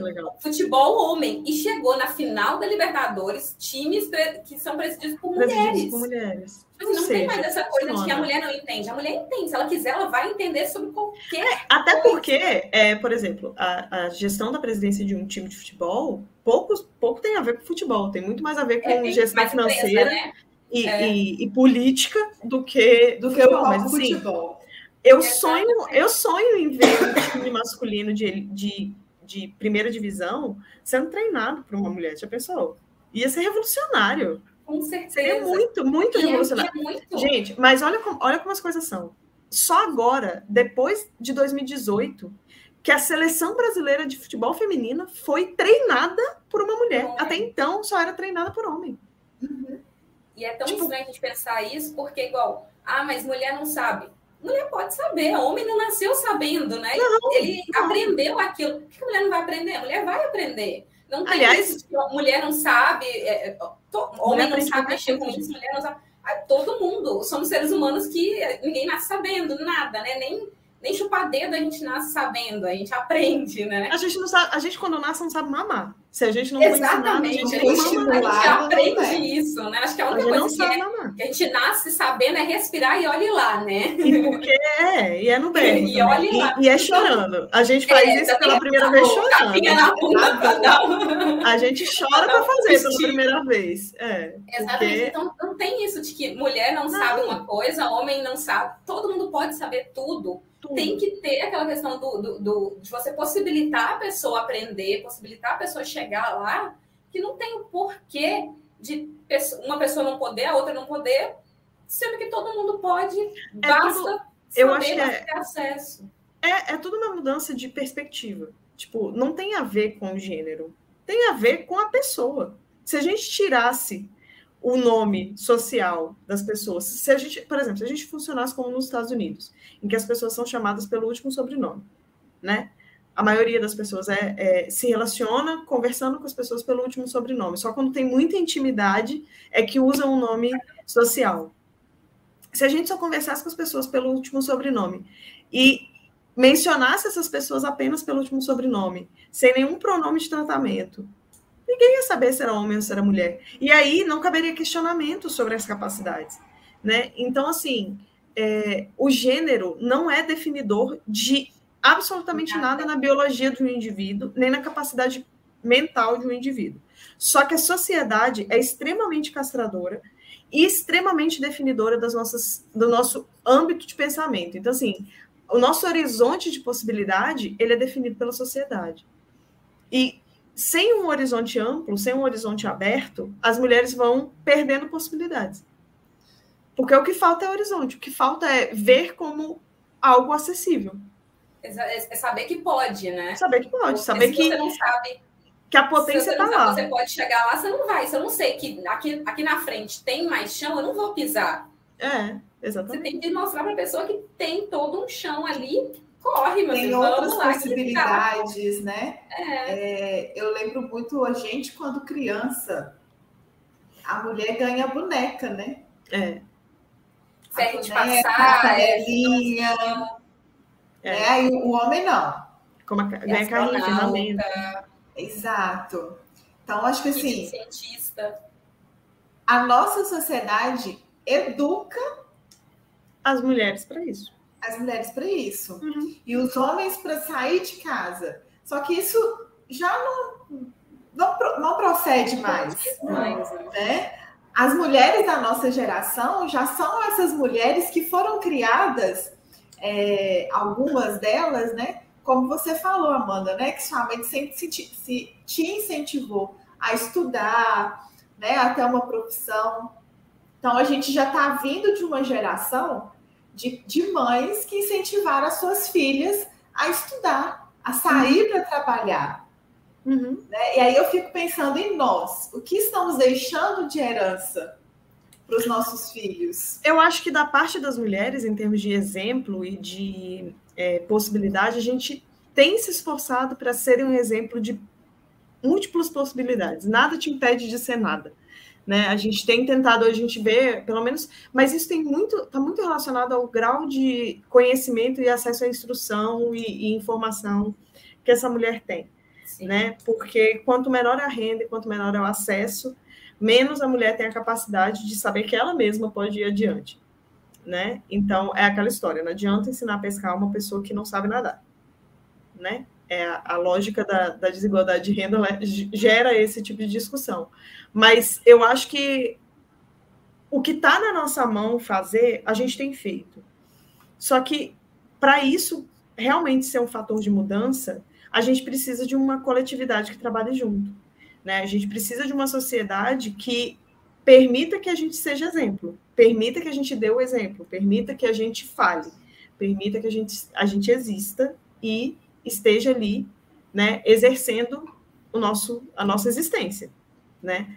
E é aí é que eu acho que, para além de, de política pública, tudo isso aqui que está sendo feito por vocês e é, que tem sido feito cada ano mais, né, durante o mês de março, todas essas discussões, elas são fundamentais, né, para que a gente atinja mais pessoas para pensarem fora da caixinha, para pensar é, em diferente. O, o, legado que a gente deixa, Folha, assim, é isso, né? É acender esse debate, é mostrar que não precisa ser da forma como é, que pode ser diferente, que pode ir além. E aí a gente cria essa coisa de essa, essa chama na, na, nas, nas outras mulheres, né? nas crianças, nas adolescentes, de saber que, olha, eu não vou aceitar qualquer coisa, eu não preciso me sujeitar a qualquer coisa, eu posso correr atrás, eu devo correr atrás. Né? E infelizmente, enquanto a gente não tem esse apoio todo para transformar esses debates, o que a gente sabe que precisa em algo que de fato vá é, é, mudar né, para a gente, o que a gente pode fazer são debates para que não a gente não nade, nade e morra na praia, né? Vamos nadar, nadar e vamos morrer na praia. E tem uma é outra coisa que eu acho que a gente pode é. fazer que é diferente desse movimento que a gente está interpretando como sendo necessário, né? Que é de nós para a próxima geração. A gente também tem um papel muito importante com as gerações anteriores. Então, isso que a Mariana fez de explicar para a mãe dela por que, que ela não precisa botar uma foto no, no currículo, é, a gente tem esse papel também de atingir outras gerações que não puderam discutir o que a gente está discutindo. Né? Então, de levar essa discussão para essas outras gerações. É, a todo momento, a gente vai ver que a gente pode fazer isso e a gente vai mudando a cabeça dessas pessoas. Então, é, a minha mãe, apesar de ser uma pessoa que sempre foi, trabalhou fora, sempre, né, todos esses exemplos e tudo, a gente também foi fator, eu e minha irmã, a gente também foi um fator de mudança para a minha mãe. A minha mãe se formou quando ela tinha 55 anos. ela foi para a faculdade e ela morria de medo, ela não queria fazer, e ela fez porque a gente falou: você vai fazer. Claro que você vai fazer. Né? Você tem total competência para fazer. Como assim você não vai fazer? E aí ela foi e resolveu fazer e fez. E quando ela se formou, foi muito movido pelo nosso incentivo. Então a gente também tem um papel de mostrar para as nossas mães, para as nossas tias, para as nossas avós, que elas podem ir além. E o movimento da minha mãe gera também uma discussão no meio dela, na geração dela, nas amigas Sim, dela, é, ela do que, que elas podem fazer. É, dando é, é, tem muito disso, né? Da gente mostrar para é, as gerações anteriores que não está tarde para eles ainda. Não, exatamente. E exatamente. qualquer mudança é uma mudança bem-vinda e deve ser feita se for algo que você sente que não, já não está já não tá mais legal, já não te cabe mais ali, por que você tem que se limitar? Isso não tem. Ah, mas eu tenho 60 anos. Tá viva, tá respirando, tá com disposição? Bora, vai atrás, né? vai atrás.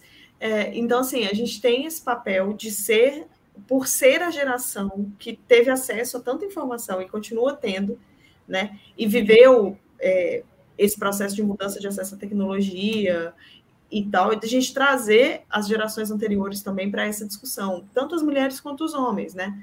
Sim. Então, é, é discutir isso não só para as próximas, mas pensar também que, assim como, como a gente discutiu, né, que as pessoas ainda vão envelhecer por muito tempo, que essa e, e, lembrar sempre que, né, que essa geração também vota, que essa geração também se manifesta, que essa geração também tem um papel importante na discussão, é trazer essa geração para a consciência, né?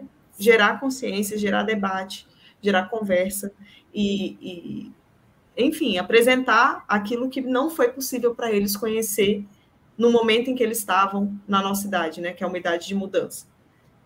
Sim, tem, tem essa, essa questão, né, de que e até na, no ponto de que tipo é trazer mais gente para o lado, né? É você ali crescer a sua, a sua rede. Ali. A sua base, é. Exatamente. Não adianta focar Exatamente. só na minha geração e quem está por vir, porque só a gente ali não vai dar o peso para gerar. Um... Até porque a geração da gente, para que está por vir, ela está diminuindo de tamanho. Exatamente. Então, a gente está precisando né? focar só nisso, tá?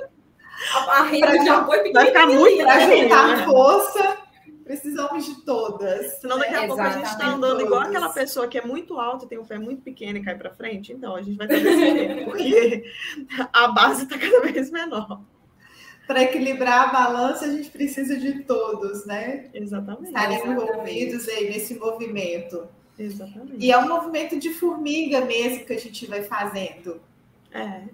De é. abrir espaço para essas discussões, né? Para estar tá levando conhecimento, empoderando, dando informação para outras mulheres, para que elas possam ser também transmissoras nos locais que elas estão né, aonde elas estiverem. É criar novos agentes de mudanças, né? Então, isso, assim, isso. se a gente Nos tem mais ferramentas, a gente tem voz, a gente pode, devemos fazer isso, né? É dever é. nosso também gerar esses Exatamente. novos agentes de mudança, porque sozinho a gente não faz nada. Então, tem que ter mais gente, tem que ter outras pessoas cada um num canto, cada um em um local e só... É multiplicar. E assim, é, é pensar que há 10 anos atrás, esse tipo de, de, de conversa que a gente está tendo aqui, ela não existia.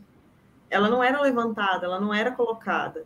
Quando eu estava na graduação, por exemplo, é, não se discutia o quão machista é, é desejar força e coragem para a mulher guerreira e uma flor e um bombom no Dia Internacional da Luta por Direitos das Mulheres, né? E hoje a gente já não aceita, a gente até aceita, né? Aquela brincadeira que estava rolando ontem na internet. Eu quero meus presentes sim, porque eu já não tenho nada, então você não me tira meus presentes, não. Eu quero você meus me dá meu chocolate. é, pode me mimar, me, pode me dar parabéns, que eu aguento muita coisa. É, é, exatamente. Me faça pelo menos o favor de me dar uns presentes, já que eu não tenho nem direito, então me dê, me dê os presentes. Exatamente mas nesse nível da discussão, né? Tipo assim, de deixar claro que o que a gente não adianta desejar é, é, feliz Dia da Mulher como se isso fosse uma grande vitória na nossa vida ter nascido mulher, né? Não é bem por aí. Não é, não é uma grande dádiva ter um útero, né? É só uma, é só uma Não questão. é, É só, ai, que lindo, é só- presente, você a- a mulher, vai sofrer, trouxe. mas que lindo. é só É uma diferença. Não adianta botar um post lindo, um, to- texto lindo lá no perfil da sua empresa se os As salários e os cargos de liderança ainda estão. em- Não, é, continuam não é, sendo ocupados por mulheres. Se na própria empresa você olha para a mulher e fala, hum, acho que não, hein? Acho que você não consegue, mas você, cara, não fez nada, Hum. mas você tem, Exatamente. Você tem carisma. é, É, tem condição, assim, ó, arrasando. Exatamente. Exatamente. Então, assim, é, não era discutido. Então, só da gente estar aqui discutindo isso, a gente já está muitos passos à frente e que a tecnologia leve a gente a conversar cada vez mais sobre isso, né? Sim. A- Atingir cada vez mais pessoas sobre esse assunto. Eu tô gostando tanto desses momentos que eu acho que eu vou dar a ideia da gente fazer um ano inteiro.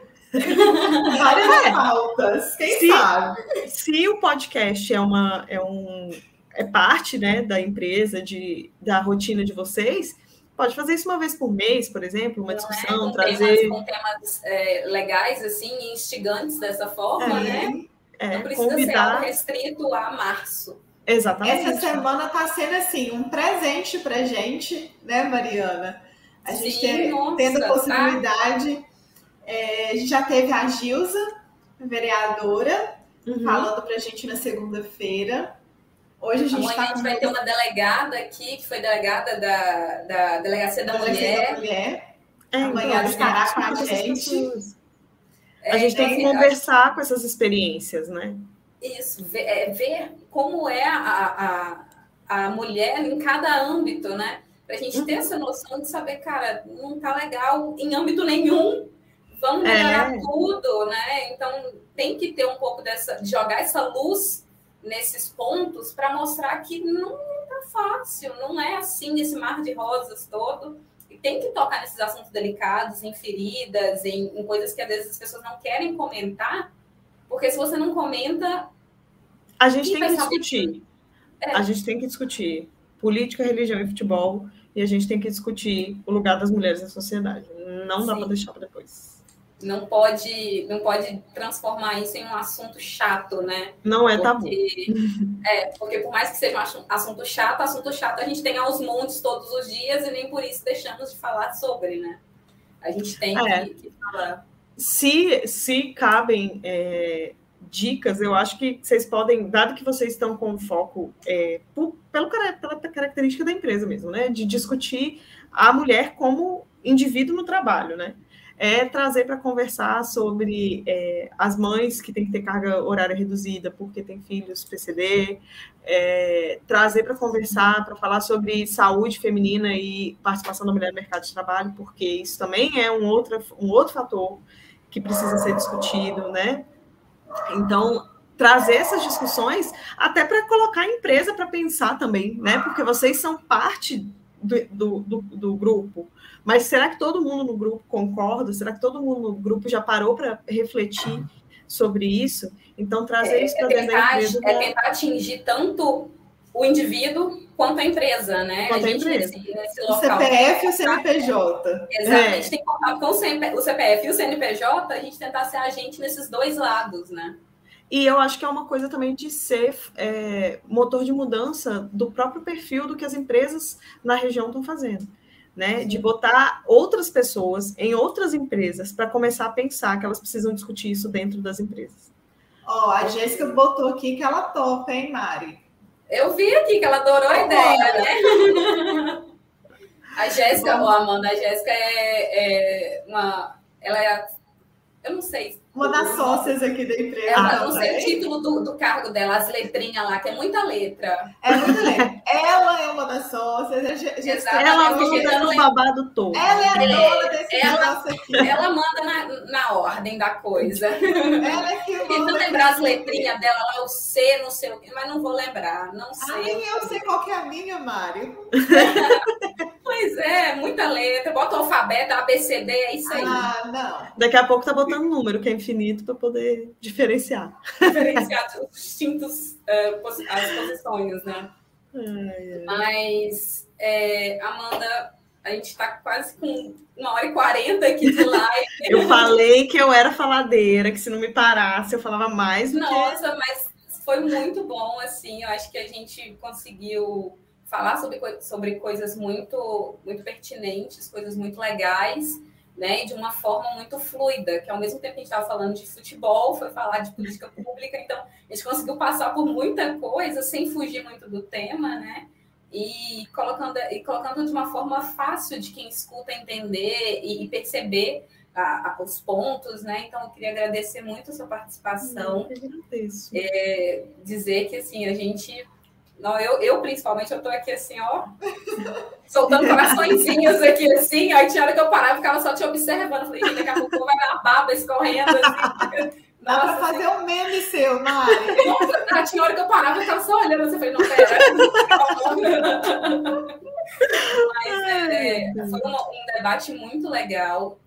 Eu, eu acho que a mensagem que tem que ficar para as pessoas é que quando a gente fala do papel da mulher na sociedade, ele não é simples, ele não é complexo e ele perpassa por vários assuntos. A gente nunca vai conseguir falar de mercado de trabalho sem falar de um monte de outras coisas. A gente falou de um monte de coisa aqui. A gente falou sobre educação, a gente falou sobre envelhecimento. A gente tem que falar sobre tudo isso, porque a vida da mulher envolve muitos fatores. Então, a mulher no mercado de trabalho envolve muitos outros, muitas outras questões que precisam ser discutidas o tempo inteiro. Então, obrigada pela oportunidade de falar, pelo espaço, por me convidar. Quando precisarem, estou à disposição. Gostei demais da experiência. saber que aí, sabendo, chama mais vezes. Não, não dá muita, muita brecha, não. Não dá corda pra gente, não, amor. Não, pode chamar. Gostei muito da iniciativa. Tomara que outras empresas comecem a olhar para vocês e pensar que também devem fazer esse mesmo movimento porque isso é muito importante. Ai, que legal. Mari, arrasou, Mari. Ai, gente, nossa, eu tava tão nervosa. Nossa, eu falei, gente, eu não vou saber nem o que falar, Senhor. Oh, Jesus. Mas é, é, é legal a ideia, né? Que é um bate-papo mesmo. Então a gente é. acaba conversando e quando vê, falando, nossa, é mesmo, tá gravando, tá? É, é. muito legal. Mas, pessoal, foi muito bom. E, e só para falar, para quem está assistindo, vai ficar gravado né, no, no YouTube, então. Quem, depois eu vou até mandar no grupo da família e falar, gente, olha como é que eu arrasei. Excelente! Divulgar para todo mundo. E até para isso mesmo, né? Para essa questão de, de, de, outras empresas verem a iniciativa, de se inspirarem, porque eu acho que também, além de toda essa questão de gerar o debate, é gerar inspiração também, que é muito muito legal e muito válido, né? Então, é isso. Muito obrigada, gente. Muito obrigada. Então, assistam. E quem está assistindo, compartilha. Manda lá no grupo, no WhatsApp da família. Aí o momento youtuber, pera. Gente, curta o canal, compartilha o vídeo, deixe seu Comenta. like, seu comentário. Se inscreve. E ativa o sininho. Ativa o sininho. Nossa, quis falar isso. Ai, tô muito Nossa. E o, o podcast vai para alguma plataforma de streaming? Tipo Spotify, essas coisas? Não. Então, acho que a gente fala que é podcast por falar. Ah, vai? Ó, minha produção falou aqui no ponto. Ah, falou Oi. Oi, produção. Sim, minha produção falou que vai. Então vai, pra, vai também nas é, plataformas. Vai lá no Spotify.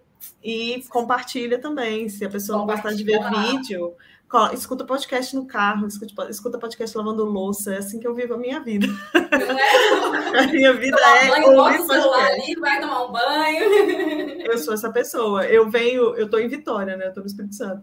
Eu vim dirigindo o caminho inteiro ouvindo podcast. Eu sou essa pessoa que ouve podcast o dia inteiro. Então, é, recomendo. Tarefa, tá escutando ali, pegando informação, negócio. Fica a dica, hein, galera. Fica a dica. Vamos voltar a ouvir rádio, gente. Podcast é Isso. é rádio. É muito ah, obrigada, então, meninas, gente. Obrigada. E até amanhã. Amanhã a gente continua nessa programação. Exatamente. Amanhã às 16 horas. Com a, a, a, delegada. Eu esqueci o nome Nossa, nossa. Vai ser uma delegada maravilhosa, ela vai ter muito para acrescentar também, e eu acho que vai ser um outro, um outro é, uma outra conversa também vai ser muito enriquecedora, muito interessante, né, com temas muito legais também, porque infelizmente, né, é, a, a, mulher ainda sofre muito, muita violência. Eu vi um dado, eu vi um dado hoje de que em 2021 uma mulher foi estuprada a cada 10 minutos no Brasil. Então, Nossa, a gente ainda é um grupo muito vulnerável só por existir. Então a gente precisa Exatamente. Isso. Então, não só por nascer já estamos expostas, né, à, à violência. Nós não estaremos aqui, mas será muito bom também. Com certeza. É, será um momento. Eu vou estar do outro lado, assistindo, comentando. Dando like, compartilhando. Dando like, compartilhando. Tudo isso. É um tema que a gente precisa falar mesmo, né? Chega de tabu quando o assunto é mulher. Isso aí. Isso aí. Ótimo, então, meninas. Muito obrigada. Obrigadão. Beijo para vocês. Beijos. Tchau. Amanda, foi um prazer. Ah, prazer foi meu. Pode chamar de novo, eu estou falando sério. Pode chamar mesmo. Que bom. Ai, obrigada, gente. Tchau. tchau, tchau. Até a próxima. Até a próxima. Tchau. Encerrou aí?